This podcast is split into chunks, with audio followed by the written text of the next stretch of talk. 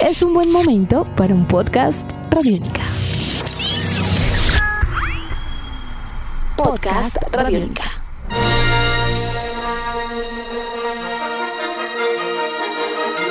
Amigos, sean bienvenidos a una nueva entrega de En Descarga Radiónica, este podcast en donde hacemos un gran recorrido por todas aquellas cosas que nos gustan y nos apasionan, conocidas como cosas creativas, como los videojuegos, como los cómics, las series, las películas. Y eso lo hacemos junto a Iván Zamudio, arroba Iván Zamudio 9. Mi nombre es Diego Bolaños, arroba Diego Mao B. Y Maestro Zamudio, siempre es un placer saludarlo y siempre habrá tiempo para hablar de Star Wars. Sí, señor, maestro Diego, encantado de estar de nuevo con usted en este podcast y preparados porque ya estamos contando los días para que se estrene la nueva película de la Guerra de las Galaxias que pues nos tiene a todos como altamente expectantes, atentos de lo que va a ser pues este nuevo episodio conocido como Los Últimos Jedi. Así es, ya después de un tiempo una de las cosas que quedaron aclaradas era si era el último Jedi o los últimos Jedi. Eh, Jedis pero entonces estamos hablando de una nueva aventura a punto de, de, comenzar con antiguos, nuevos personajes, además de viejas caras conocidas. Se preparan para lo que vendría siendo la tono oscuro de la trilogía nueva, porque siempre en la mitad, como todos sabemos, hay inicio, nudo y desenlace, pero también está, en el caso de Star Wars, el Imperio contraataca, la Guerra de los Clones y los últimos Jedi. Así es. En este caso, pues eh, Disney desde que compró la, esta franquicia en 2012, vale la pena decir que ha buscado directores que han logrado meterse pues dentro de el tono de, de las películas. J.J. Abrams por un lado, el director de Godzilla por otro lado recientemente. Y en este caso llega el señor Ryan Johnson, que para mí yo creo que es uno de los mejores directores de ciencia ficción que hay en este momento, digamos, de los nuevos junto a Denis Villeneuve, porque mucha gente dirá, bueno, pero ¿quién diablos es Ryan Johnson? bueno, Ryan Johnson fue el director de Looper. De Looper. Es una gran película de ciencia ficción. Yo creo que es una de las mejores películas de ciencia ficción del modernas, siglo XXI, modernas. Exacto. Y pues que este señor entre como escritor y como director de la película, pues ya es es, es, una carga interesante. Es, es una punto, apuesta. Es un punto a favor. Es una apuesta interesante y una apuesta además que igual sigue, eh, sigue con la producción ¿no? de sí. de J.J. Abrams para no soltarlo por completo y que tenga pues toda esta línea, esta concordancia eh, que debe mantener esta trilogía. Estamos hablando de eh, un reparto ya conocido, ya presentado, y en lo que tiene que ser un nuevo tono oscuro dentro de la saga porque toca ya ya entrar a la carne. La otra fue muy de introducción. Eh, Sí. A mí no me molestó para nada. Son No. los que le, le gustó, a mí me gustó. A mí me encantó. Sí, es, sí puede ser medio autoplagio, no lo vamos a negar, pero, Sí, pero es buena. Es pero es muy presentarle buena. una historia Star Wars a un nuevo público, reintroducir el universo y hacer que muchas nuevas generaciones se enamoren de la película. Pero entremos en materia. Y es el tráiler. ¿Tuvo la oportunidad de verlo? Sí, fíjese que cuando salió el tráiler yo no lo vi de primerazo. Sí, yo me demoré como una semana larga Usted de para los que no verlo. quería porque eh, No, el no, director no. dijo que mejor no. No, no, no, no, no, no, no, no, no, no, sabe por, no, no por eso ni por, no, nada de esas cosas. Eh, No sé, no, no. el tráiler no se encontró conmigo. Estamos hablando de dos minutos y medio eh, um, que enloquecieron a la gente, más que todo porque yo creo que sí tenía razón el director. eh, en afirmar que no lo viera si usted quería no llegar cargado, porque lo deja uno al puro estilo de los nuevos trailers de Star Wars de los últimos años. eh, nada es lo que parece. Confundido. Eh, Los trailers están hechos para confundirlo. Sí. Y en esa medida entiendo al director cuando quieren decir, "Mm, eh, sirve para la expectativa, pero puede ser negativo para la experiencia completa, limpia y básica, eh, prístina que quería presentar el director. Ok. Porque uno sí queda con muchas interrogantes en la cabeza, ¿no? Sí, claro, y, y- Pero fíjese que a mí me pasó una cosa, la gente quedó como, ¡guau! ¿Qué es esto? No puede ser. Y yo quedé como, bien. ¿No? Como, oiga, está muy bien. O sea, no, tampoco es como para rasgarse las vestiduras y entrar como en el colapso, pero bien. Sea, lo que nos presentaron estuvo muy bien. Eh, eh, pues uno empieza a ver personajes dentro del tráiler que uno dice, bueno, ya aparece un Mark Hamill interpretando a Luke Skywalker, que ya por lo menos habla, ya, ya está diciendo cosas, Dice algo. dice algo. Eh, pues una escena bastante diciente entre el personaje de Kylo Ren y pues Leia Organa, acerca de pues la, la relación, el parentesco familiar pues que aún existe alrededor de todo esto. Vemos una Daisy Riley ya más eh, metida dentro del tema de ser un Jedi, de ser obviamente, de empuñar eh, el sable de luz y todo esto, pero ahí es donde entra como esa, e- e- esa dualidad y empiezan a surgir como todas es- esas especulaciones que han habido durante tantos eh, años, bueno, durante tantos meses desde que empezaron pues esta nueva saga. Y es el tema de que, bueno, sabemos que Star Wars pues tenía un universo expandido en libros, en cómics, en videojuegos y mucho más. Digamos, ya había existido en literatura lo que iba a ser eh, eh, después del el regreso del Jedi, pero Disney decidió matar todo eso, pues para que no, no se- las películas y los nuevos productos que salieran no se volvieran predecibles. Sí.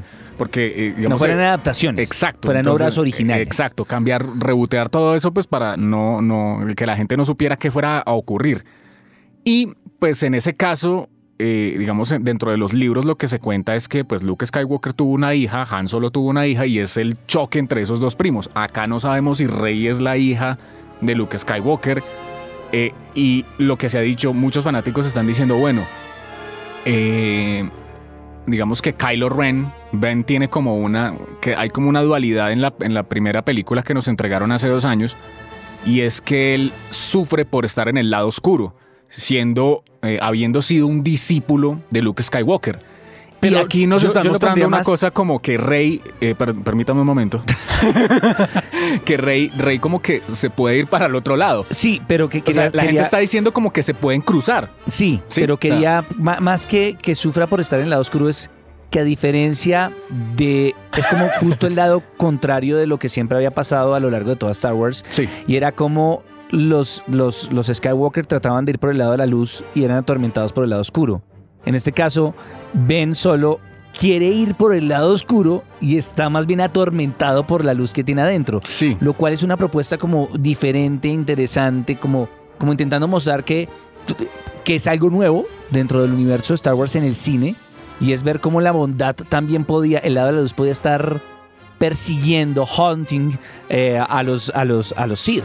Claro. Cosa que nunca vimos. Siempre vimos a los Sith siendo malotes, malotes, 100% Y malotes. Y es que es más, esa, esa premisa de que alguien puede volver eh, de- del lado oscuro a la luz era, era algo que no se podía. O sea, nunca Claro. lo habían, o sea, eh, eso nunca se había podido ver. En, o sea, si usted entraba al lado oscuro, allá se Chao quedó pescado. para siempre. Sí. Sí, pero en algún momento, no sé si usted recuerda un videojuego de Star Wars que eh, Darth Vader tenía un discípulo. Sí, claro, eh, The Él Force Unleashed. Sí, él volvía a la, digamos, No, a la- hecho, era un personaje muy parecido. Sí, era un sí, personaje claro. atormentado Claro. por la, la luz dentro de sí que descubría que estaba mal y además puede servir como un complemento muy interesante al universo y a la cosmogonía de Star Wars el hecho de buscar siempre que haya un balance en la fuerza y entender que eh, tanto el lado oscuro como el lado de la luz tienen elementos dentro de ese balance de la fuerza y entender que tanto a unos como a otros, o sea, son dos formas distintas de ver el mundo, de ver el universo, de entender la,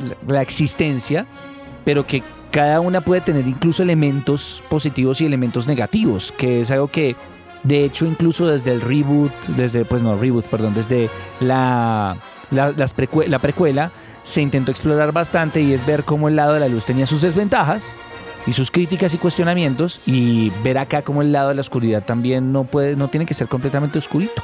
Claro. Y que oscurito. Y que además de eso, eh, pues también que siempre como que muestran que el imperio, como que lo malo, siempre como que avanza y evoluciona y los buenos siempre están atrás, como que sí, como Sí. que tienen una desventaja como muy notoria. No, aquí yo creo que pueden haber eh, complementos muy interesantes. Ahora, si eso llega a pasar, o sea, si esa premisa se llega a hacer realidad, bueno, eh, digamos usted se puede meter en, en internet a buscar... eh, eh, hipótesis de los Sí, fans y usted puede encontrar de todo. Hay, hay de todo. Vea, Sí. hay, hay- hay algunas que, que además empiezan a tomar fuerza mucho eh, la posibilidad de que Rey pase al lado oscuro. Ajá. Cosas eh, que podemos ver en el tráiler cuando Luke Skywalker ve cómo ella al manejar eh, La fuerza. la fuerza, mm, logra generar ahí un, un quiebre, una grieta en la montaña y él parece asustarse. Ahora bien, las voces casi nunca están en las escenas.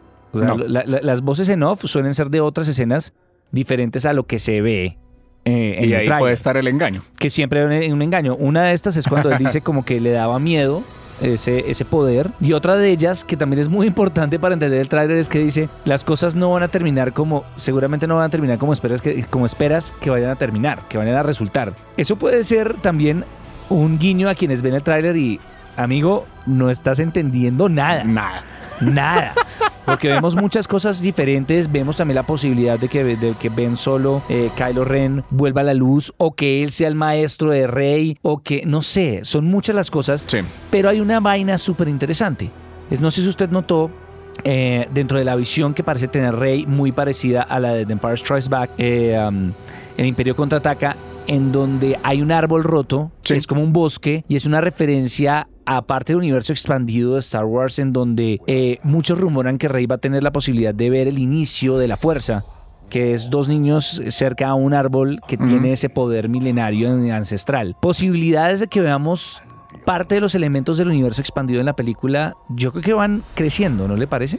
Sí, y aparte de eso, que eso estaría conectado con el hecho de que, recordemos que entre episo- en el, en regreso del Jedi, del Jedi y de mm, El despertar de la fuerza, pues hay un marco argumental que podría dar para otra película perfectamente, que es lo que, lo que se cuenta, digamos, en el en el, en el, al- digamos, en el letrero del comienzo, no recuerdo el nombre. Sí, sí, sí. en el- bueno, en, el, En los créditos en los iniciales. créditos iniciales, donde dicen que Luke Skywalker se fue a buscar el templo donde está la fuerza. Entonces, eh, digamos, hay- bueno, hay un montón de cosas ahí bien interesantes. Viene además eh, otro tema puntual y es que ahí va a aparecer Benicio del Toro dentro del reparto de los nuevos personajes de la película. Eso va a estar bien interesante. Va a estar Benicio del Toro, Laura Dern y Kelly Mary Tran.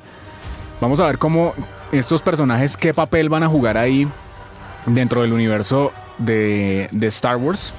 Digamos, por un lado tenemos a los Jedi, que es como lo, el, fuerte, pues porque el subtítulo de la película son los últimos Jedi.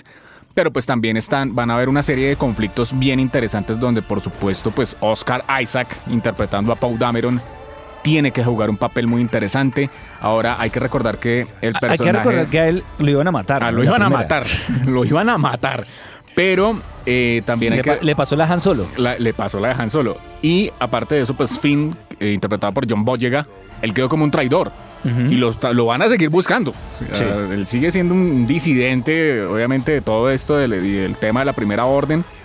Y pues eh, estos personajes tienen que jugar un papel bien interesante alrededor de lo que es Chewbacca con el halcón milenario y pues esto- estos aventureros que también cumplen como esa porción de ayudar a los otros, ¿sí? O sea, a, los Jedi con toda esa carga existencial y todas esas responsabilidades que tienen. Entonces, hay muchas cosas que van a pasar ahora. Eh, la primera orden y digamos el, el resurgimiento del imperio, ¿cómo va a estar en esta película? ¿Qué va a ocurrir? ¿Eso cómo va a afectar a los planetas? ¿Cómo va a afectar la política? ¿Qué- Recordemos que ya no hay política, ya no hay nada, Senado, ya no Nada, ya nada. Todo, se, todo volvió a, a- a estado cero y ahora yo veo que puede que no sea como una- un momento donde en todas las películas nos muestran, no, primero estaba el, el- digamos, estaba el imperio, eh, estaba la república. No, yo creo, yo veo que acá puede estar todo en estado cero y aquí es como matémonos y busquemos la manera del que tome el control primero gana. Entonces estamos como en un, en un nivel equiparable más todo lo que está ocurriendo alrededor. También hay que, para ir cerrando, también hay que recordar que por lo que muestran en los este corto, este tráiler, veremos a Snook de frente con el personaje de, con Rey. Sí. Los veremos de frente y eso es un salto muy grande argumentalmente para estar hablando. Estamos hablando del Lord Sith aparentemente más importante, por lo menos de, los, de lo que tenemos conocido en esta parte de la saga. Así que yo creo que estaremos hablando de una película que, a diferencia de, del Imperio Contraataca, no va a ser, porque recordemos que es el blockbuster más lento, es una gran película, Sí, pero es una película de, de mitad, o sea, no es de, de clímax, es una película de punto medio. Eh, creo que a diferencia del Imperio Contraataca, en esta van a pasar demasiadas cosas, tanto así que llegaremos a la última entrega diciendo como que, ¿y ahora qué carajos? ¿Qué va a pasar? Claro. Entonces, será esperar a 15 de diciembre, eh, fecha de estreno de Star Wars Los Últimos Jedi en el mundo entero, que nos la aplazaron un poquitico para este año. Sí. Y vamos a ver qué resulta de eso. Y mire, hay una cosa bien importante. Los que nos estén escuchando, si tienen teorías, Por favor, por bienvenidos. favor que nos las digan. Por favor, arroba radiónica y que nos cuenten todo esto porque Hay una que yo escuché hace dos años que me pareció muy interesante y es que no sé si usted recuerda en la precuela de la Guerra de las Galaxias, digamos episodio 1, 2 y 3, cuando a Anakin le cuentan acerca de como el boogeyman de los Sith. Sí. Hablan acerca de ese gran de ese, Lord Sith. de ese gran Lord Sith que es eh, ahí suena un motivo musical. Sí. Cuando sale Snook hay un motivo musical muy similar.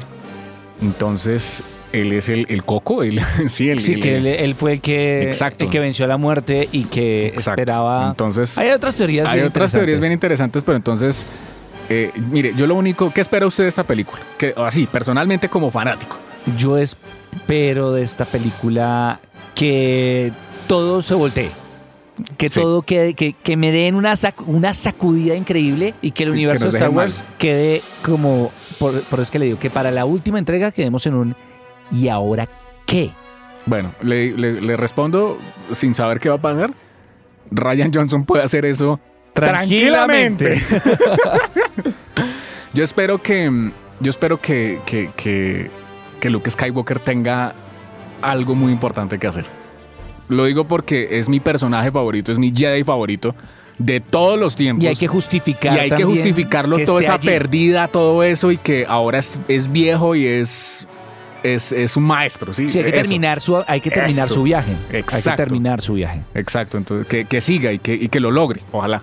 Que logre e- ese, esa cometida que se propuso de saber de dónde viene la fuerza, eh, que lo logre. Pues señoras, señores, aquí los que escuchan este podcast, sus comentarios los eh, estaremos esperando a través de arroba radiónica, arroba Iván Zamudio 9, arroba Diego Mao B. Y que también la sección de mm, comentarios de los podcasts de en descarga radiónica a través de radiónica.rocks también dejen todas sus opiniones. Todo lo demás es especulación. Veremos qué pasa en la próxima entrega de Star Wars, Los Últimos Jedi. Nuestros podcasts están en radionica.rocks, en iTunes, en RTVC Play y en nuestra app Radionica para Android y iPhone. Podcast Radionica.